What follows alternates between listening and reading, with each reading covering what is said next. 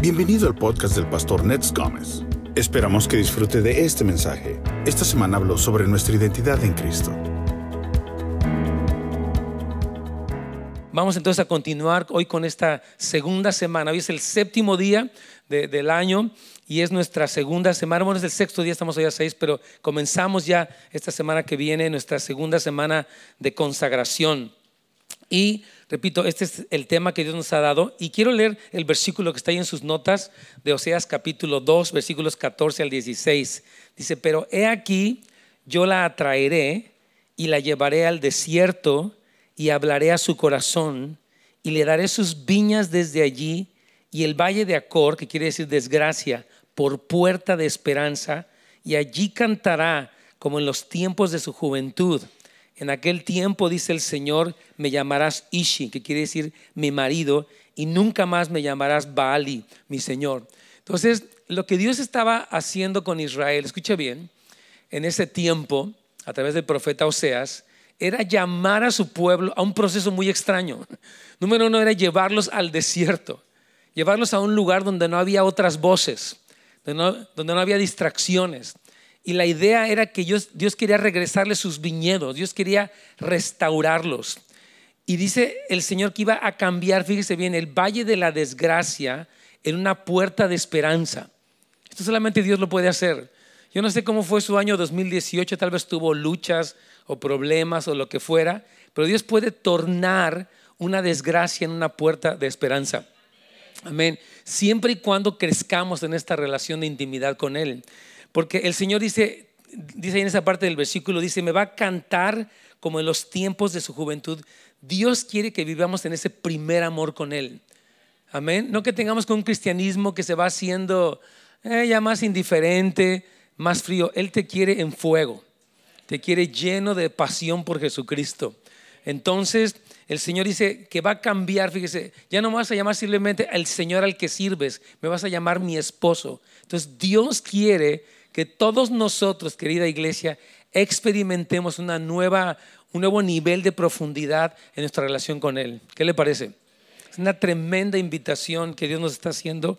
Y bueno, algo muy importante es que en esta guía, cada semana, como les decía, tiene un enfoque específico. La primera semana habla de nuestro llamado. La Biblia dice que hemos sido llamados a tener comunión con Dios.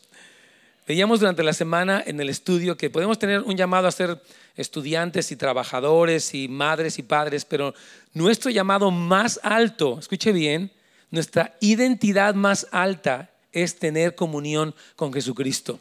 La mejor parte de tu vida y la parte crucial de tu vida es tu relación con Dios. Si tu relación con Dios es fuerte, entonces a nivel como de familia tú estás bien.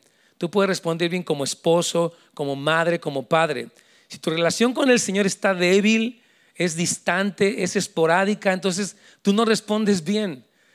Como esposo, como padre, necesitamos, hermanos, profundizar en este llamado que tenemos de tener una relación cercana con el Señor. Ese es nuestro llamado. La segunda semana, ¿qué es esta? Estamos hablando de cuál es nuestra identidad. Hoy voy a explicar de este punto importante porque yo quiero animarle a que le entre con todo. Mm, como, dos amenes y medio. Que usted de verdad pueda decir, Señor, yo quiero conocer quién eres tú y quién soy yo para dejar mis inseguridades, mis temores y mis depresiones y vivir como Dios manda. Yo de verdad quiero animarle que usted diga, lo voy a hacer. Muchas personas viven así, ¿no? O sea, su vida espiritual es un poco difícil, están ocupados, cansados y vienen a la iglesia, gracias a Dios pero esperan que cambios ocurran como por arte de magia. La vida cristiana no es magia. La vida cristiana es un proceso de encuentro con el Señor y de profundizar en nuestra relación con Él. Y eso tú tienes que dedicar tiempo, dice el Señor, y me dice, y me hallarás, porque me buscarás con todo tu corazón.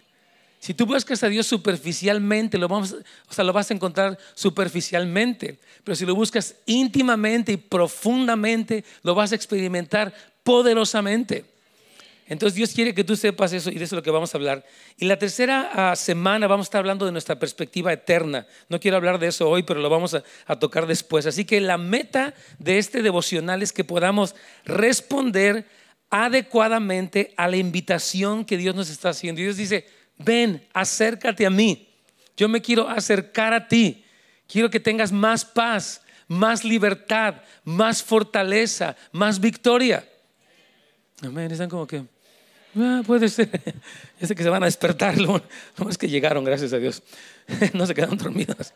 Ok, entonces vamos a hablar de lo que, del tema de esta segunda semana que inicia el día martes o el día lunes, ¿no? Sí, eh, el día martes, de hecho, porque el día 7 es mañana y el día 8 es martes, es el inicio de la segunda semana. Entonces, durante esta segunda semana, hermanos, vamos a meditar y a orar acerca de nuestra identidad como hijos de Dios. Escucha bien, tú no solamente eres un creyente promedio, una persona X, tú eres eh, el amigo de eres hijo de Dios, eres hija de Dios y puedes tener una relación con Dios como un amigo cercano. Dios quiere que tú cultives ese tipo de cercanía con Él. Y también en nuestra relación con Cristo somos como hermanos, bueno, la Biblia dice que somos hermanos, que Él es nuestro hermano mayor, pero también que Él es nuestro, o sea, que, que va a haber una boda en la que el Señor se va a casar con la iglesia. No tiene ninguna connotación extraña, sino que habla de una unidad perfecta entre Dios y su pueblo para siempre. Gloria al Señor. Entonces, ahora, algo bien importante, escuche bien, es que Dios nos ama a pesar de nuestras debilidades. Esto es una cosa no tan fácil de entender, porque decimos, bueno, yo tengo luchas. Alguien puede tener una lucha contra la lujuria, contra la codicia, contra la mentira, y puedes sentir, es que yo estoy muy mal y Dios no me puede amar, pero eso no es la verdad. Dios sí te ama, no para que sigas como estás, sino que te ama y su amor te transforma. Y Dios sí lo hace, gracias a Dios. Entonces, es muy importante que sepamos que para relacionarnos con Dios necesitamos conocer quién es Él, tener una revelación de quién es Él y tener una revelación de quiénes somos nosotros. Amén. Porque mire, ¿qué pasaría? Si una persona siente, bueno, Dios, yo no le caigo bien porque yo ando mal. Entonces le da miedo y se esconde, se siente condenado, se siente como lejos de Dios y no puede vivir una vida plena. Y Dios dice, no, tú no puedes vivir como si yo fuera un capataz. Dios es un Padre tierno y amoroso. Y Él quiere que tú lo conozcas de manera personal, no que el pastor te lo diga, o sí que te lo diga, pero más que eso, que tú en tu vida personal diariamente experimentes esa paz de su presencia, ese poder de su presencia, esa libertad de su presencia. Gloria a Dios, como que algunos se me quieren despertar, gracias a Dios. Aleluya. no sé qué pasó, vinieron, les, faltó su café expreso doble.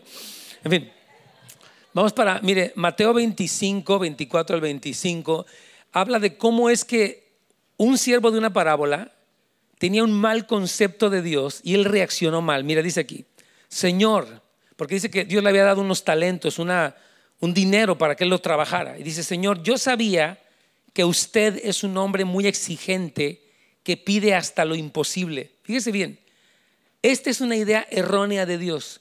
Dios jamás te pedirá algo que sea imposible para ti. Dios te va a dar poder para hacer lo que Él te pide. Si Él te pide que tú vivas una vida santa, es porque Él te va a dar poder para que tú en medio de este mundo pecador vivas una vida santa. Dios nunca tiene exigencias vagas o exigencias demasiado altas. Él quiere elevarte a un nuevo nivel y te da el poder para hacerlo. Pero si tú piensas que Dios te pide algo que tú no puedes hacer, entonces te va a dar miedo. Wow, yo no puedo con eso. No puedo perdonar. No puedo dejar este vicio o esta droga. Eso es mentira. Entonces dice en el versículo 25, por eso me dio miedo. Como no te conozco como eres, te tengo miedo. Y no es un temor de Dios sano, es un, es un miedo medio patológico, está mal, está equivocado. Dice, y escondí el dinero bajo tierra. Hay gente que como no conoce a Dios, por eso no le sirve, por eso no, no es valiente para con Dios, porque si no, yo la verdad a mí me da miedo. Mucha gente dice, pues yo para fallar mejor no me comprometo. ¿No han oído gente así? Decimos, entrégate al Señor, dicen, pues yo la verdad ando mal y cuando me componga y yo pues para fallar mejor no me comprometo. O sea, tienen un mal concepto. Si tú estás en crisis, en un quebranto, ven al Señor y Él es el que te libera. Él es el que te transforma. Él es el que te sana. Él es el que tiene poder. Lo ha hecho con muchos de nosotros y también lo puede hacer contigo. Come on. Fíjese, en Génesis 3 le pasó lo mismo a Adán y Eva. Dice aquí la palabra que cuando ellos pecaron, dice, mas Jehová dijo al hombre, dice, llamó al hombre y le dijo, ¿dónde estás tú? Y él respondió, oí tu voz en el huerto y tuve miedo porque estaba desnudo y me escondí.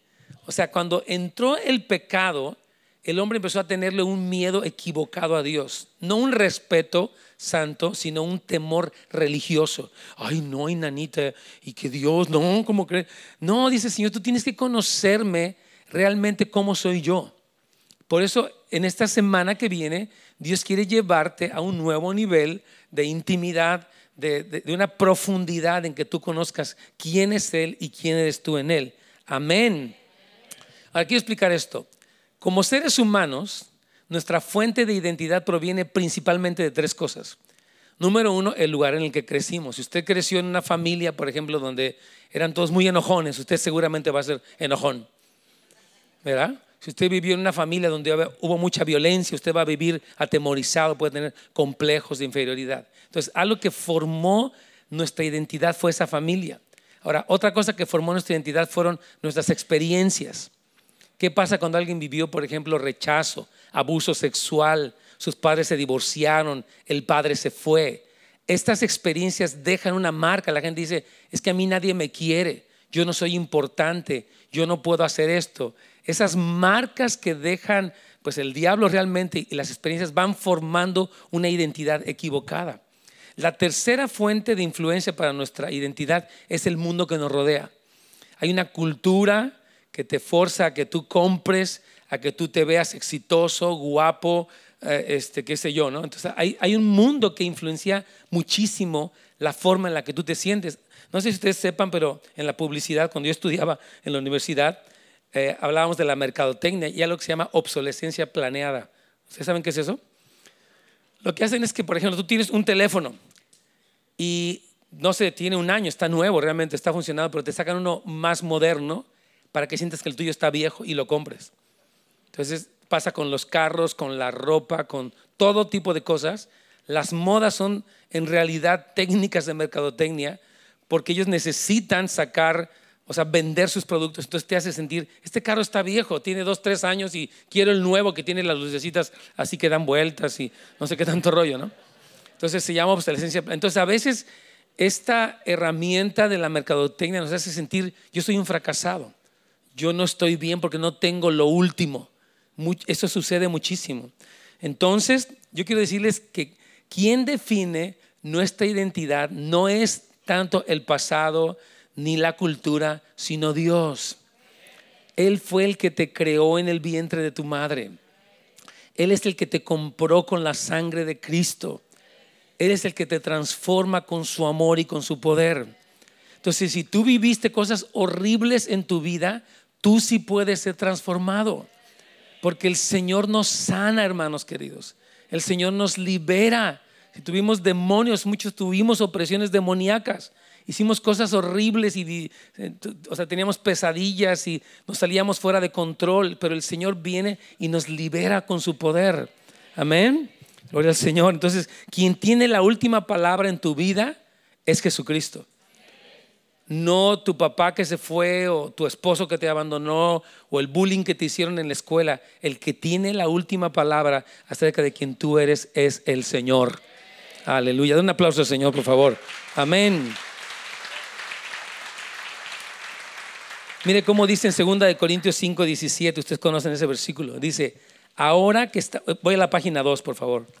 Dice, ahora que estamos unidos a Cristo, somos qué? Una nueva creación. Dice, Dios ya no tiene en cuenta nuestra antigua manera de vivir. La otra versión dice, las cosas viejas ya pasaron. Dice, sino que nos ha hecho comenzar una vida nueva. Tú en Cristo tienes una vida nueva. Es un nuevo principio. Si tú viviste una vida de fracasos, de adicciones, de mal carácter, en Cristo hay un nuevo principio. Es lo que la Biblia dice y es lo que pasa. ¿Verdad? Dice, y todo esto viene de Dios. Dice, antes éramos sus enemigos, pero ahora por medio de Cristo hemos llegado a ser qué? Sus amigos. Dios quiere llevarnos de ser una persona con malas costumbres, con vicios, con problemas mentales, sexuales y de todo tipo, a ser personas que somos amigos de Dios, transformados con un carácter cristiano. Eso es lo que Dios hace. Ahora, mucho de lo que en esta iglesia, gracias a Dios, ministramos, tenemos instancias como el retiro de sanidad interior, que ya hemos recomendado desde el 25 al 27 de enero, va a estar a cargo del pastor Ferni y también de Juan Jiménez de CIAR, va a ser un tremendo retiro para varones. Ahí ministramos sanidad interior. También tenemos casa de restauración. Y Dios, hermano, yo quiero decirles esto, Dios nos sana, pero Él tiene más sanidad. Es importante que usted sepa eso, porque hay personas que sí experimentaron algo, pero como que ya se quedaron allí. Dios tiene más sanidad para ti. No te quedes estancado. Si tú sigues batallando con depresión, atiéndete, hermano. Si tienes un mal carácter, atiéndete. Si tienes mucha amargura, atiéndete. Amén. No vivas así. Muchas personas continúan igual, no, pues es que sí, genio y figura hasta la sepultura. No, eso es mentira. De verdad, Dios, es que es tremendo porque a veces como que uno se acostumbra a que tiene mal carácter, es una persona de mal carácter, está de malas, contesta mal, o es seco, o es frío. Y no, tú puedes seguir experimentando más transformación. Por eso te decimos, reúnete en un grupo de amistad, ve a un retiro otra vez, métete un programa de CIAR, porque Dios quiere seguir deliberando. Amén, eso es muy importante. Ahora, vamos al, número romano 3, porque quiero hablar un poquito de la influencia. Ya hemos hablado mucho acerca del pasado, gracias a esta iglesia tenemos también un cuarto nivel para líderes de sanidad interior. ¿Cuántos han tomado ese cuarto nivel? Tremendo, ¿verdad? Increíble. Si usted lo quiere tomar otra vez, es bienvenido, la verdad. Hasta yo lo tomaría otra vez, nos hace falta a todos. Ahora, pero una cosa de la que tenemos que hablar es cuánto nos afecta esta cultura americana en la que vivimos y que está tan presente en nuestras vidas con nuestros famosos teléfonos celulares y computadoras. Voy a leer lo que dice el, párrafo A del número romano 3, de la página 2, obviamente. Muchos de nosotros, al no estar seguros de nuestra identidad en Cristo, nos sentimos presionados o frustrados con nosotros mismos. ¿Están oyendo? Una persona que no ha entendido quién es puede sentirse como un loser, puede sentirse, ¿por qué no soy diferente? Muchos jóvenes, por ejemplo, batallan mucho con eso. Se pueden sentir feos, se pueden sentir inadecuados, se pueden sentir despreciables. Y eso es una mentira. Eso es mentira. Tú no eres feo ni eres despreciable. Tú eres un hijo de Dios, una hija de Dios. Tú eres una bendición. Y aunque tú viviste cosas en tu vida, repito, eso no representa que tú te anules a ti mismo. Amén. Ahora fíjese bien, muchas personas que no están seguras de su identidad están así por, al no crecer en su relación con Dios, nuestro sentido de identidad todavía está débil y nos sentimos amenazados por lo que el mundo dice. Una persona que le dice el mundo, por ejemplo, tú no te has comprado un carro nuevo, tú no te has comprado una casa nueva, tú no sales mucho de vacaciones, tú no tienes mucho de tal cosa, tienes poca gente, nadie responde a tus posts en, Facebook o en Instagram. Ahí te puedes sentir, a nadie le caigo bien. Y, abrí el, el Facebook de mi primo y se fue a Las Vegas y yo aquí no puedo salir ni a la esquina.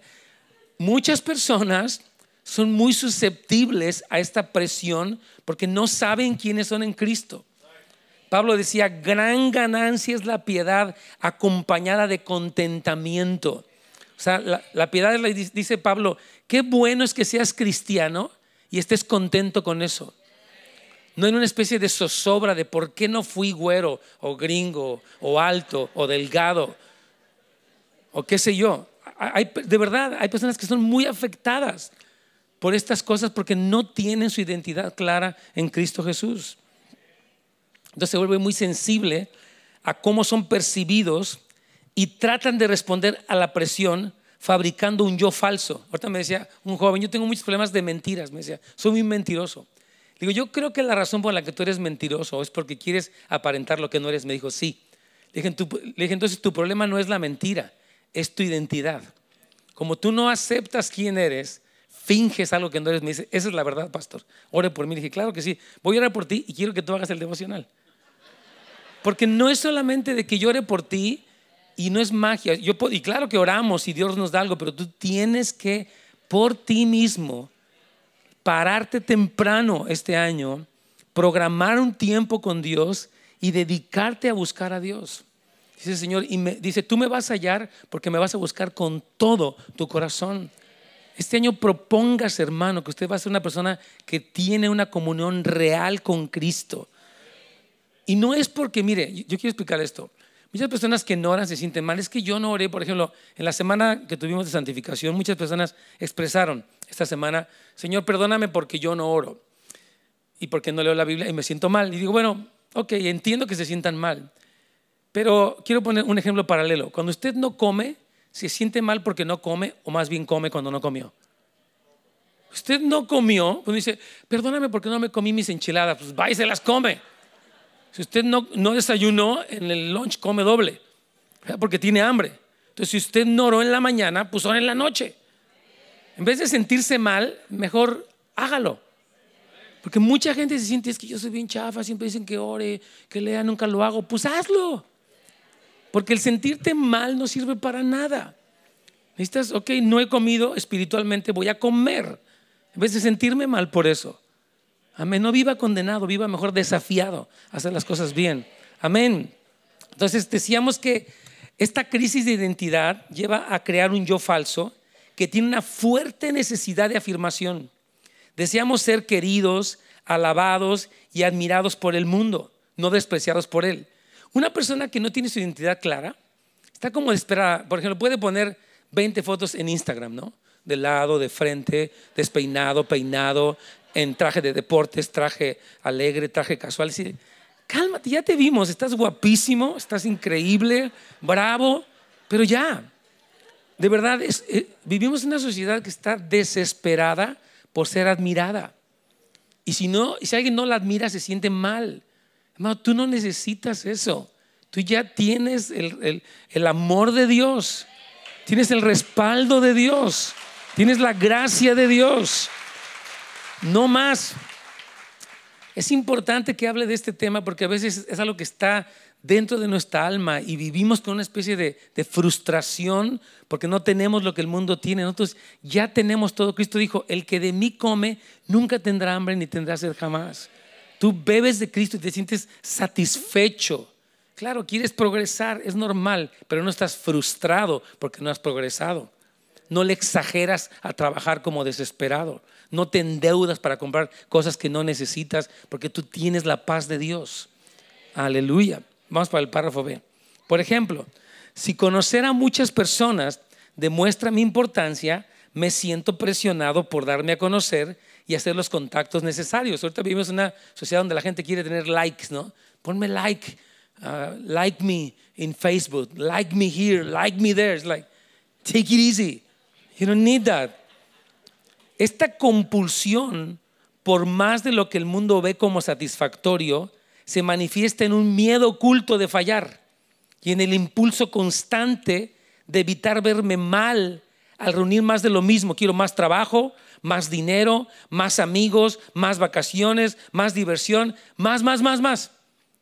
Vivimos en un mundo que está así, hermanos, obsesionado por más de eso. Y a veces, mira, está en el mundo y pues no es tan competitivo ni es tan popular, se siente mal. Y viene a la iglesia y se siente todo frío y seco y pues no sé qué onda con Dios.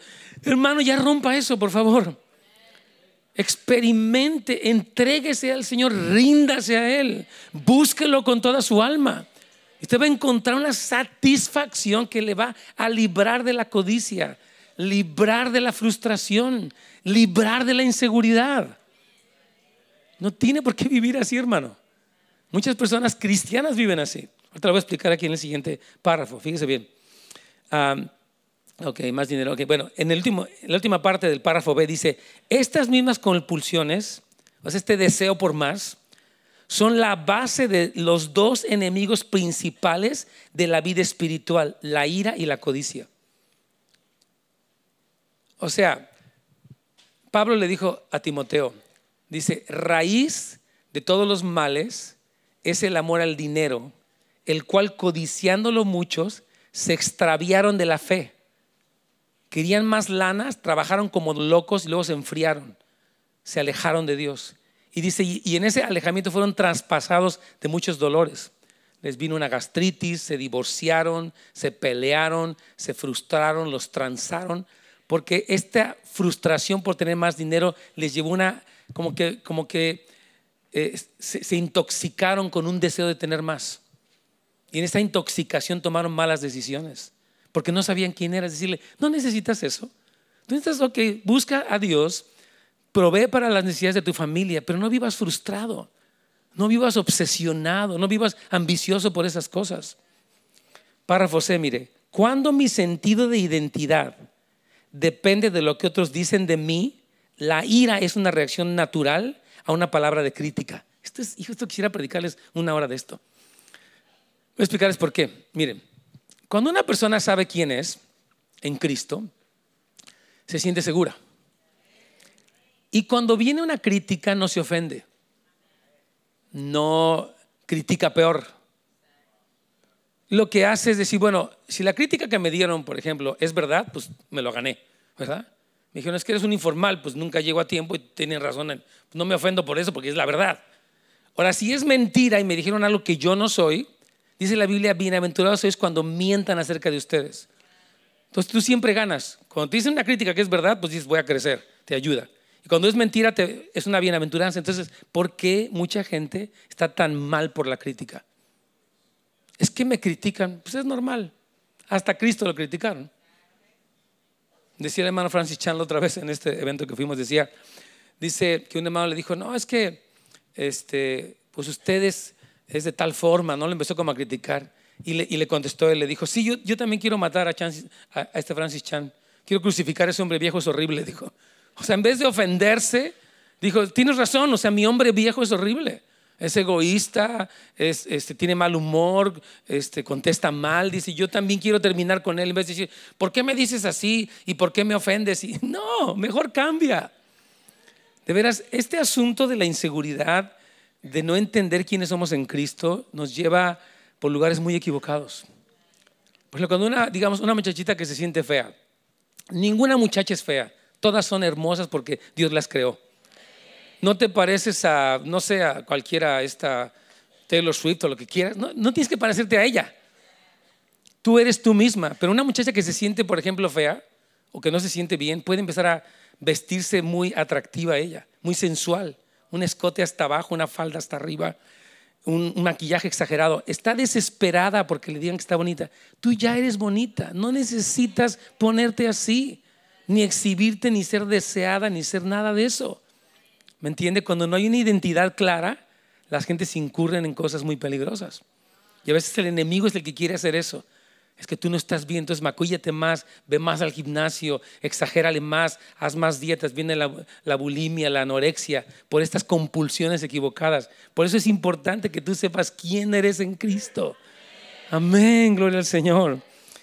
Dice bien, cuando, cuando mi sentido del yo Sigo en el párrafo C.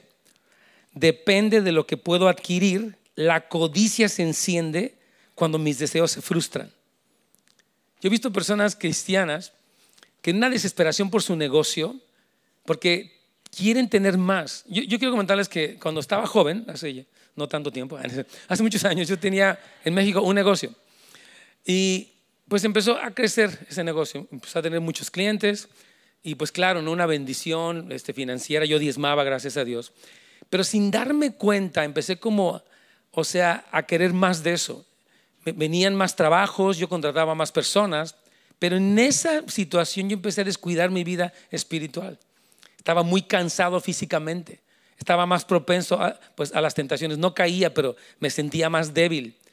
Y me acuerdo que mi pastor me dijo, Nets, puedes decir que no a esos clientes, porque tu valor máximo no es el dinero tú amas a Dios. O sea, Mide tu negocio para que no te salgas de balance y al rato te enfríes o te desvíes y termines peor. Y dije, gracias por decirme eso. No me ofendí. ¿Por qué me dice eso? Yo ando bien. No, le dije, gracias por decirme que estoy exagerándole en el trabajo, que no puedo obsesionarme porque mi negocio está creciendo. Algunos están serios, están pensativos. Amén. Gracias a Dios. Piensa en eso. Es importante, repito, cuando mi sentido del yo depende de lo que puedo adquirir, la codicia se enciende cuando mis deseos se frustran.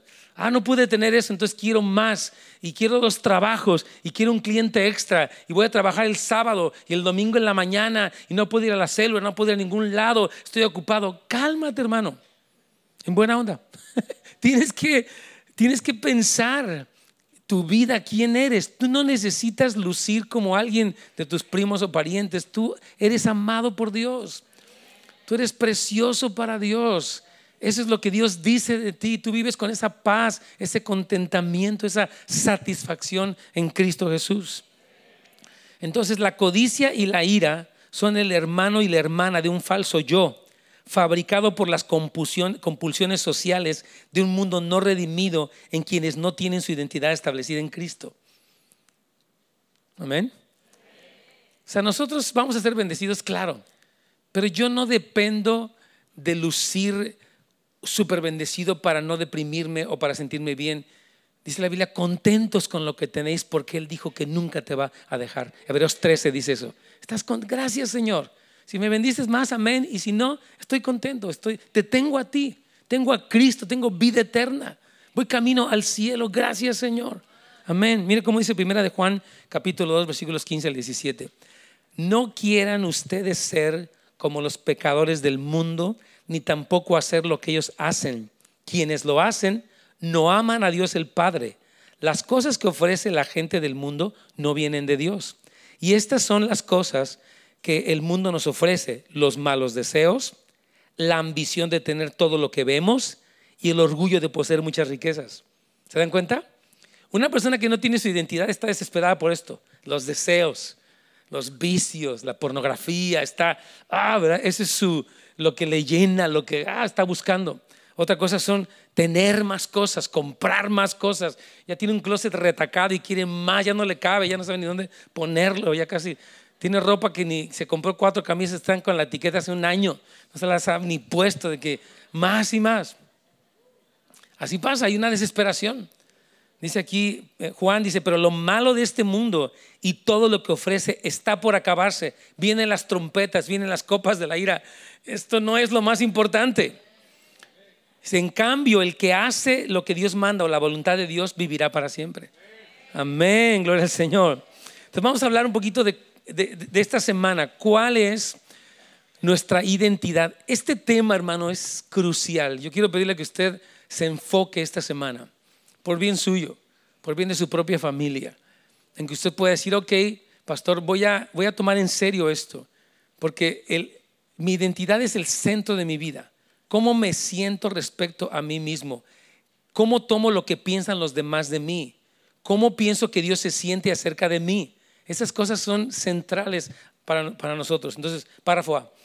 Nuestra mayor necesidad emocional es tener la seguridad de que Dios nos disfruta incluso en nuestra debilidad.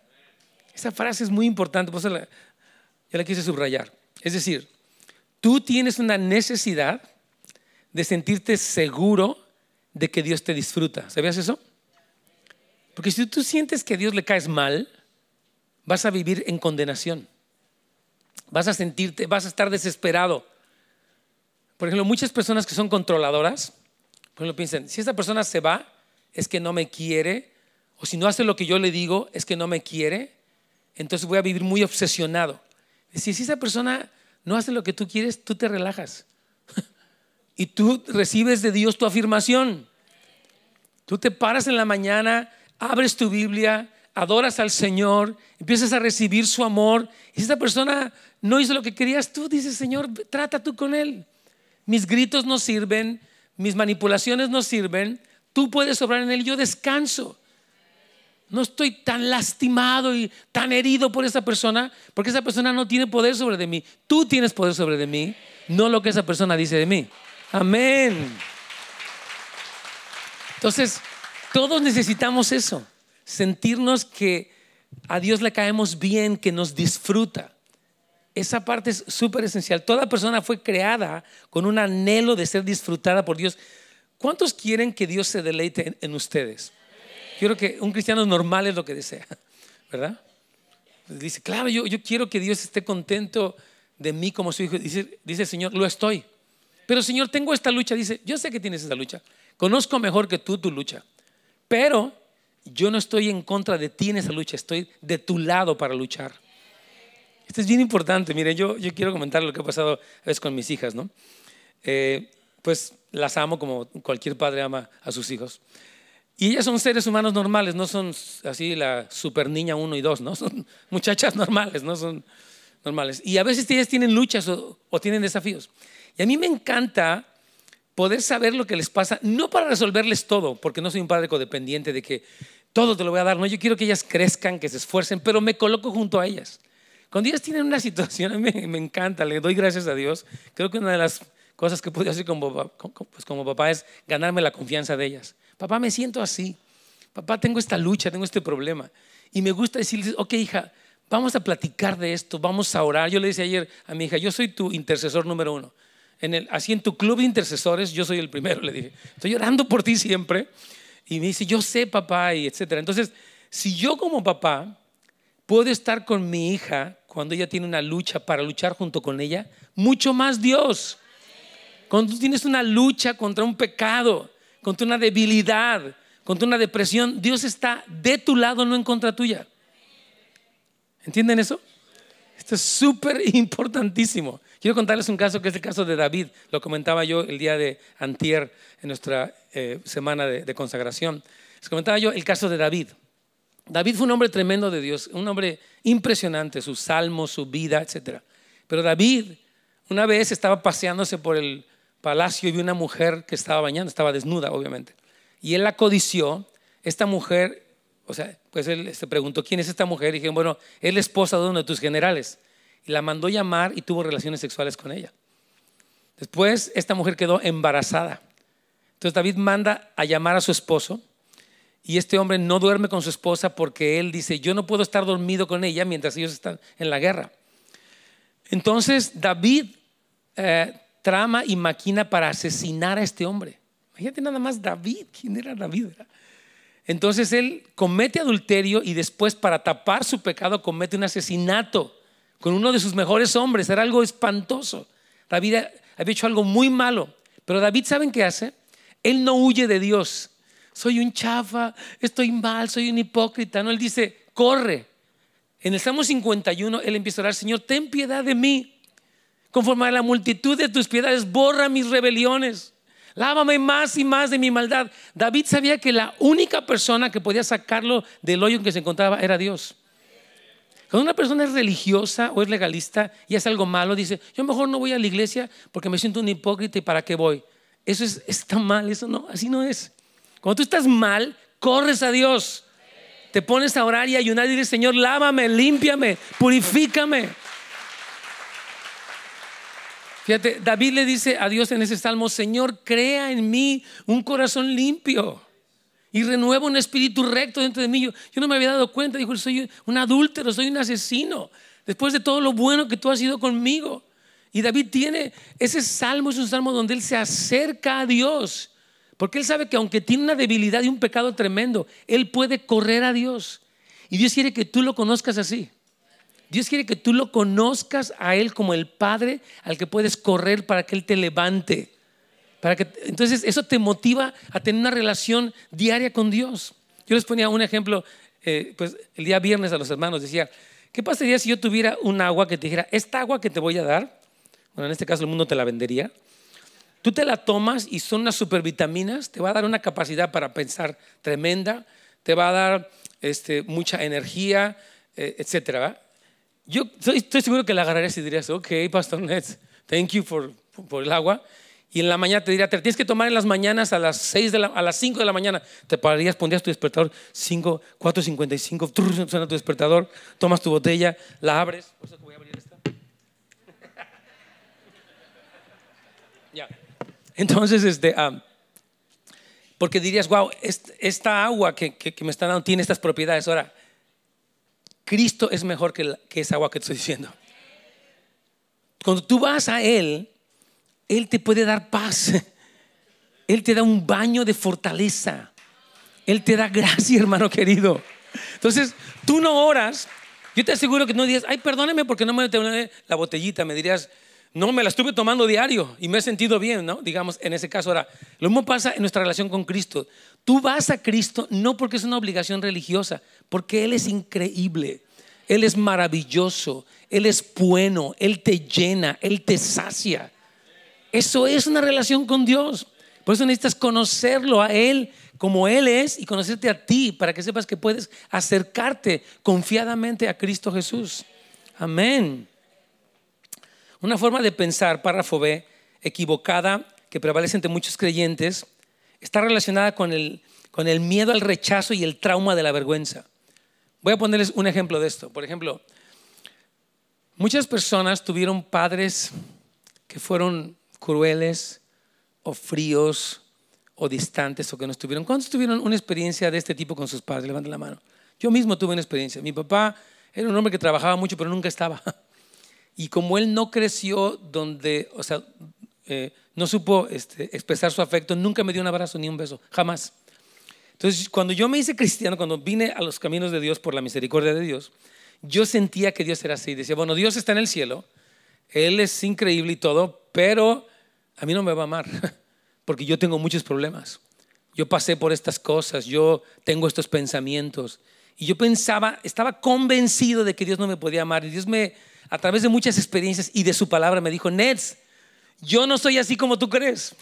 Yo te amo, yo conozco lo que te pasó cuando eras niño. Yo supe cómo era tu papá, pero yo no soy como tu papá. Yo soy tu papá verdadero.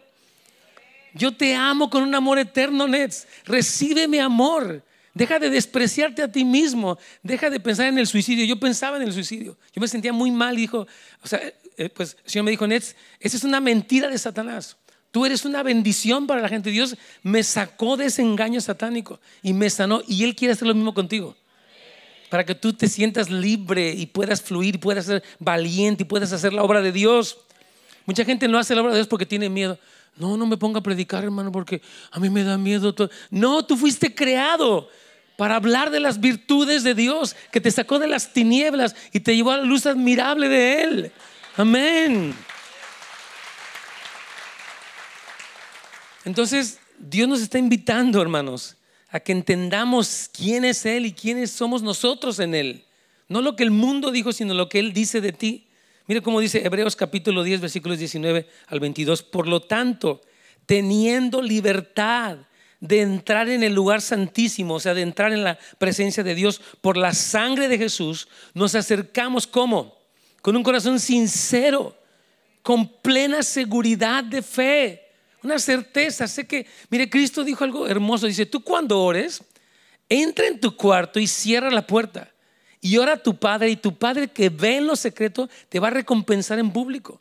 Cristo describe que la experiencia de la oración no es como que, ay, qué pesado, voy a orar cinco minutos y me aburro, estoy viendo al techo, estoy viendo mi reloj, estoy, estoy viendo mis notas, los emails. No, Él dice, cierra la puerta, abstente de toda distracción, porque ahí está tu Padre. Dice, Él está en secreto y Él te está viendo. Él está al pendiente de lo que sientes, de tu dolor de espalda, de cabeza, de tus achaques, de viejo, de todo. Señor está Él está al tanto de todo lo que te pasa. Dice la Biblia que aún los cabellos de nuestra cabeza están todos contados.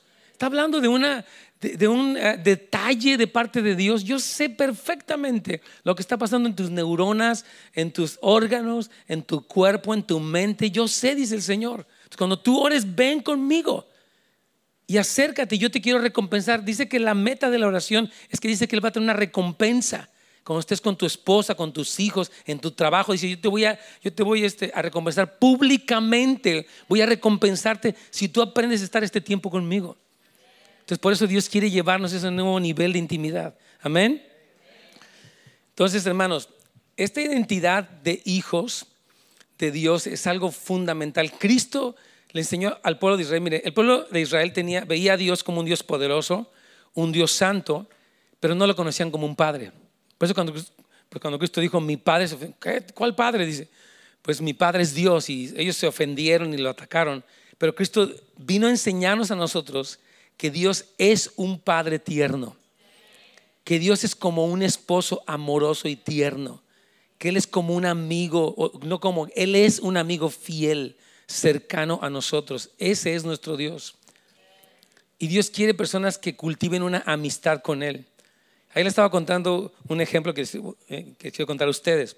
Una vez eh, este, un hermano fue con otro hermano que, que, era profeta. No voy a decir los nombres para que no importan los nombres, importa lo que pasó.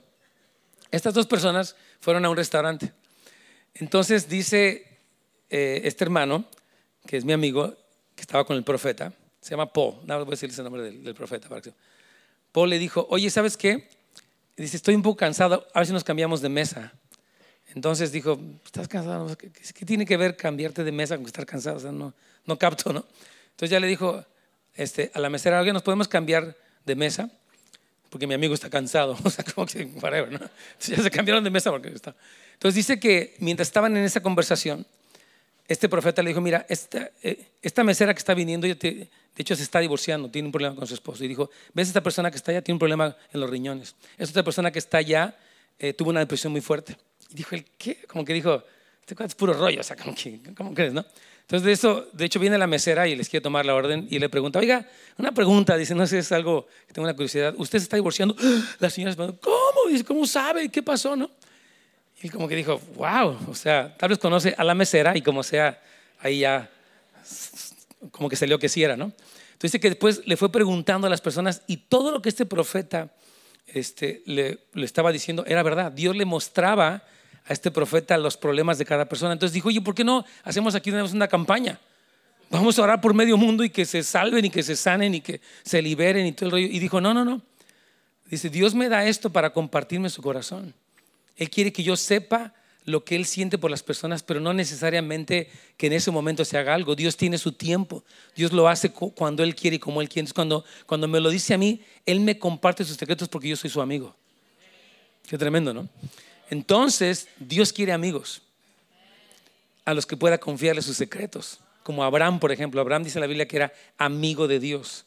Cuando Dios iba a traer esta destrucción sobre Sodoma y Gomorra, dijo, yo no puedo hacer esto sin contarle a mi amigo. Y sabes, ¿sabes qué? Te quiero contar esto. Voy a destruir estas dos ciudades, Sodoma y Gomorra, porque ya es el colmo, llegaron al, al clímax de su pecado y voy a terminar con ellos. Entonces, Dios le compartió a Abraham su secreto. Entonces, Dios quiere con las personas que están dispuestas a cultivar esta, esta amistad contigo. Y es la cosa más hermosa. Yo anhelo, anhelo eso, que Señor, permíteme, eh, por tu gracia, no por obras, cultivar este tipo de amistad contigo. Yo quiero que tú me confíes tus secretos. No para lucirme, no para hacerme el muy sabio, simplemente para conocerte, para oír lo que está dentro de tu corazón. Dios quiere hacer eso, hermanos queridos. Amén. Entonces, párrafo de ella, yo estoy a punto de ir hacia el final.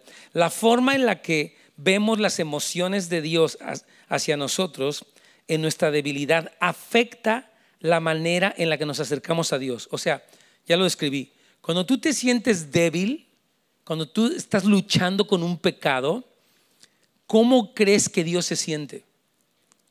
¿Cómo crees que Dios te ve? Qué malo eres, qué feo eres. Fuchi, váyase de aquí. O, te dice, ah, pues no importa, total, eres un ser humano. No, tampoco. Cuando Dios te ve en una lucha, la palabra dice que Él tiene misericordia de nosotros. Dice que Él se acuerda, estamos siendo que somos polvo. Él sabe lo, lo, que nosotros somos. Entonces, esta forma en la que vemos las emociones de Dios determinará si corremos hacia Él o nos alejamos de Él cuando vemos nuestra debilidad. La opinión de muchas personas es que Dios está mayormente enojado o triste con ellos. Cuando viene y dice, ah, ya vienes otra vez. Lo mismo rollo de siempre. Y ahí vienes con tu misma petición. La verdad, mejor hazte un lado porque de plano me tienes cansado. Hay personas que pueden pensar de verdad que Dios es. Dios no es así. Él dice, dice ven, yo, yo siempre he visto que las invitaciones para orar en la Biblia son de Dios. Dice, pídeme. Yo siempre que vengo para orar, y muchas veces lo hemos cantado aquí en la casa de oración, digo, Señor, estoy aquí en esta casa de oración porque tú me invitaste. O sea, no vengo así como a ver qué pasa, sino tú me dijiste, Nets, pídeme, pedid y se os dará, llamad y se os abrirá, buscad y hallaré. Y yo digo, Señor, estoy aquí porque tú, el rey, me invitó a su cámara secreta para que yo clame a ti y estoy seguro de que tú vas a responder porque tú eres bueno conmigo. Y tú debes de tener esa misma seguridad. No por tus obras, sino por la obra de Cristo en la cruz del Calvario. Entonces, una de las preguntas más importantes en esta jornada espiritual es, ¿cómo se siente Dios cuando te mira? ¿Qué emociones tiene Dios? ¿Verdad? Y yo quiero decirte que Él se deleita en relacionarse con sus hijos. En Cristo hay para nosotros un cambio de nombre o de identidad. Esto le pasó a Israel. Israel había pasado cosas muy duras. Por su pecado le había ido mal. Conquistas, eh, los saquearon, los deportaron, destruyeron su templo. Les fue muy mal. Y Dios le dice en Isaías 62, es increíble, dice, ya no te van a llamar más la desolada, la abandonada. Ahora tu, nombre va a ser Jepsibá, que quiere decir, en ti está mi deleite. O sea, Dios iba a hacer un cambio radical en la identidad de Israel, de haber sido un pueblo, una ciudad como, Jerusalén destruida, a ser una ciudad en la que Dios te iba a deleitar. Y ese principio podemos aplicarlo a, pues, nuestras vidas. Tú eres su Jepsibá. Es como que, what is that? Hepsiba quiere decir, en ti está mi deleite. Me gusta verte. Me caes bien. Ahora, esto que yo te digo, tú necesitas que Dios te lo diga a ti mismo. Necesitas pasar tiempo. Dile, Señor, ¿podrías decirme que soy tu Jefsiba? que esta es mi identidad. Fíjese, dice aquí en este versículo de, de Isaías 62, te llamarán Jefsiba porque el Señor se deleita en ti. Como el novio se regocija con la novia, tu Dios se regocijará por ti. Qué increíble, Señor. Wow. Que tú puedas deleitarte en mí, no por mí, sino por lo que Cristo hizo en mí. Y entonces yo puedo pasar tiempos contigo que no son aburridos. Es más tiempos aún de silencio. Yo, les decía que tuve una experiencia.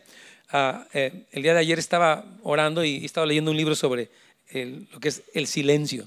Se llama The Way of the Heart, de Henry Nouwen. Y en este libro, este autor habla de, del silencio, él habla de muchas, de hecho, uno de los párrafos de aquí viene de su libro.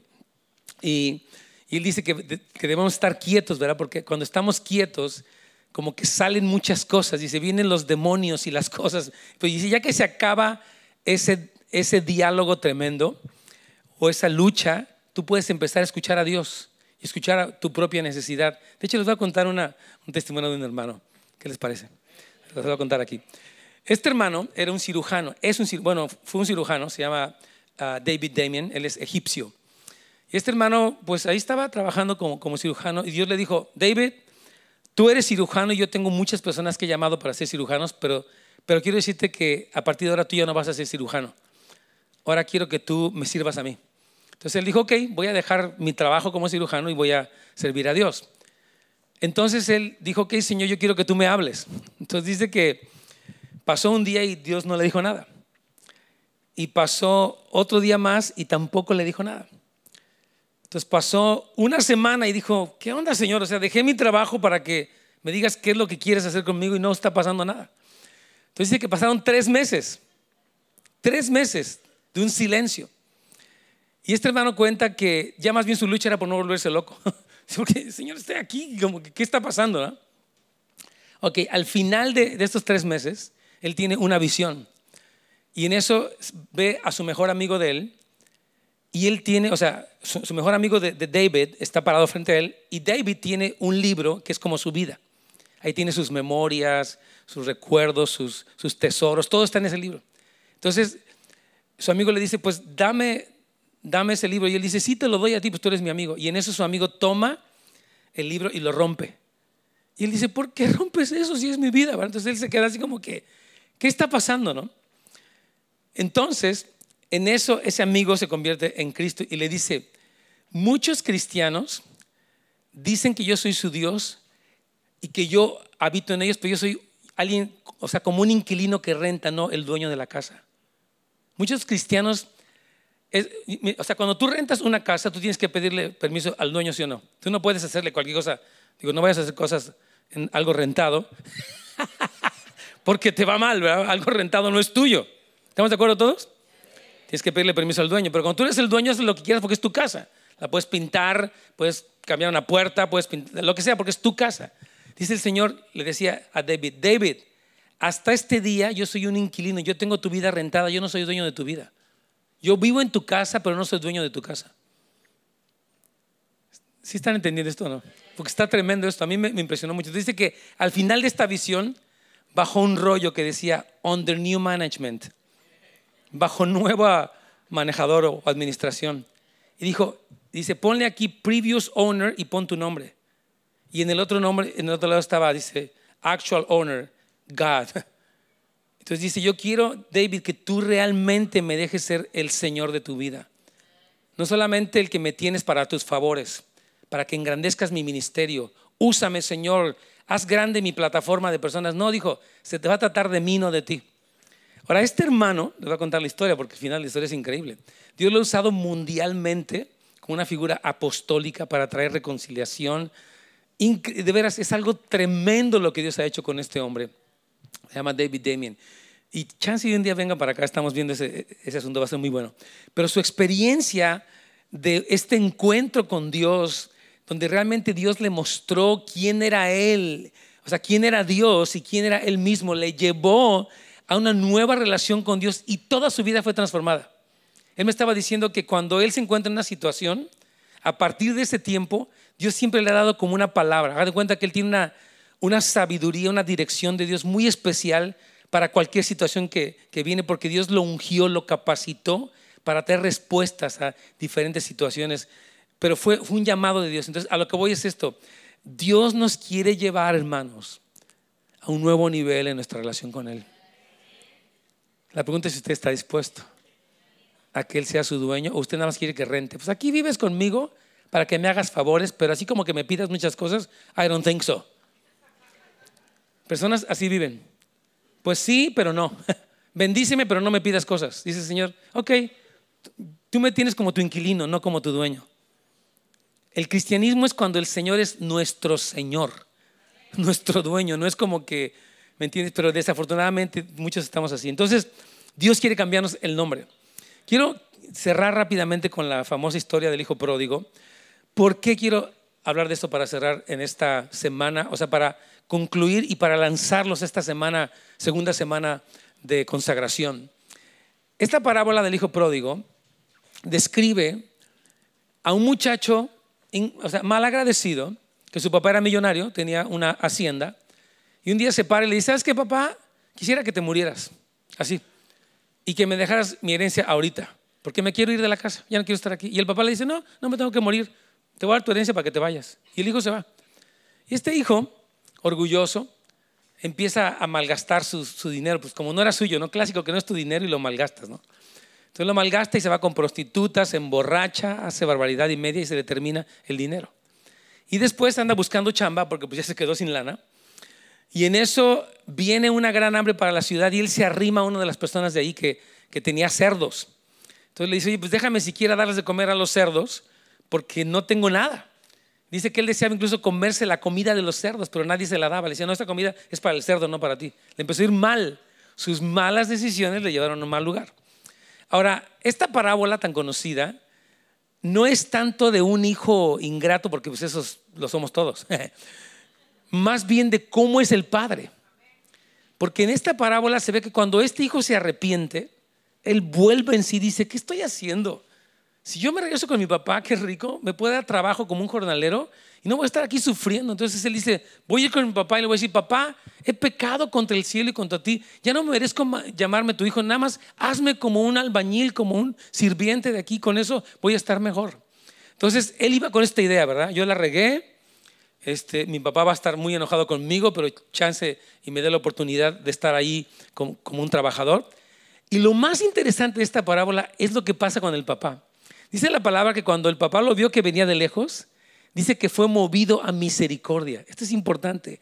Dios es movido a misericordia por los hijos e hijas que están arrepentidos y que quieren buscarlo. Las entrañas de Dios se conmueven por ti. Es en serio, porque Cristo nos reveló en esa parábola cómo es el Padre. ¿Cómo es el hijo? Ya todos sabemos cómo somos como hijos, pero el punto es cómo es el padre con su amor. Y dice que, cuando, después de que las entrañas de, este padre se, conmovieron, dice que él corrió. Este hombre dice que cuando lo vio de lejos, el padre sale corriendo. Y así es Dios. Cuando tú vienes a Él con un corazón arrepentido, Él sale corriendo a tu encuentro. Esta parábola muestra la calidad del amor de Dios. Y no solamente hizo eso, dice que después de que corrió, se echó sobre su cuello y lo besó.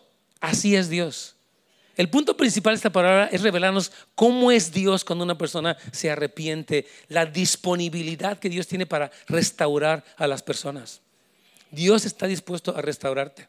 Dice que en ese momento el papá dijo, ¿saben qué? Mi hijo estaba muerto y ha revivido. Vamos a hacer una fiesta grande. Saquen ese becerro gordo y vamos a una barbacoa impresionante aquí.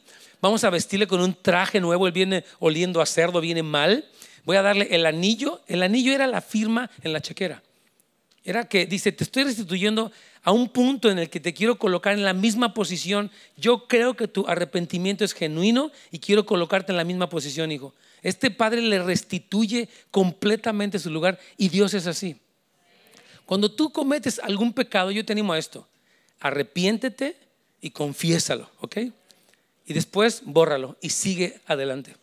Sigue buscando al Señor. Sigue acercándote a Él Sigue conociéndolo más profundamente, sigue experimentando su amor y eso te va a ir liberando de tu inseguridad, de tu susceptibilidad, de querer ser como el mundo, de volverte un cristiano mundano. El Señor quiere liberarte a través de su amor, porque Él es así, Él es un Padre impresionante. Y Dios quiere que durante este tiempo tú lo conozcas de manera más profunda. Amén. Vamos a ponernos de pie y vamos a orar, por favor. Aleluya. Ah, pero Luis, que, que, pasen. Aleluya. Señor, te damos gracias, Padre, por tu revelación de lo que nosotros somos en ti. Queremos conocernos más conociéndote a ti mejor, Padre. Permítenos, Señor, ser como tú. Padre, quita de nosotros todo aquello que nos impide, Señor, ver la realidad de nuestra vida delante de ti. Queremos tener un Padre al cual podemos correr libremente Señor, gracias porque tú nos escogiste a nosotros y no nosotros a ti. Te pido, Padre, que continúes, Señor, llevándonos a ese nivel de intimidad. Que entregamos todos nuestros temores, Señor. Todo aquello que nos ha eh, detenido, pues, este, un lugar que no nos acerca a ti, Padre. Queremos caminar hacia ti. Muéstranos, Señor, cómo hacerlo. Te lo pedimos en el nombre de Jesús. Padre, todos aquí éramos huérfanos, Señor pero tú nos aceptaste, Señor. Y hoy pedimos, Señor, que nos muestres tu gran amor, Señor. Que podamos ver la grandeza de tu corazón, Señor. Que nos despiertes en sí, Señor. Que nos volvamos en nuestros sentidos, Señor. Y corramos a tus brazos de amor, Señor. Hoy hemos oído, tú no estás enojado Tú estás ardientemente emocionado porque nos acerquemos a tu presencia, Señor.